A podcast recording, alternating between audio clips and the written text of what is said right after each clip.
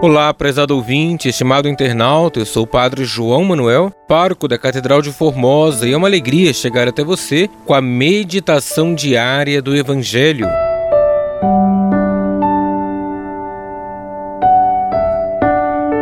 Hoje, segunda-feira da 33ª semana do tempo comum, iremos meditar com o Evangelho de Lucas, capítulo 18, versículos 35 ao 43.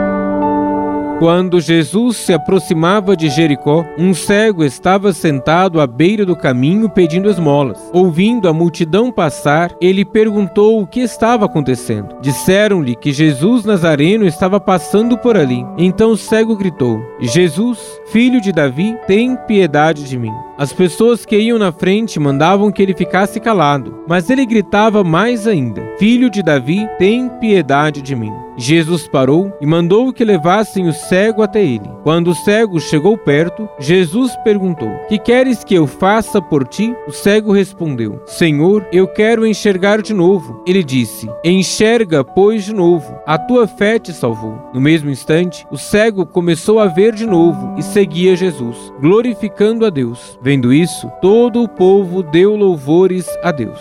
Palavra da salvação, glória a vós, Senhor.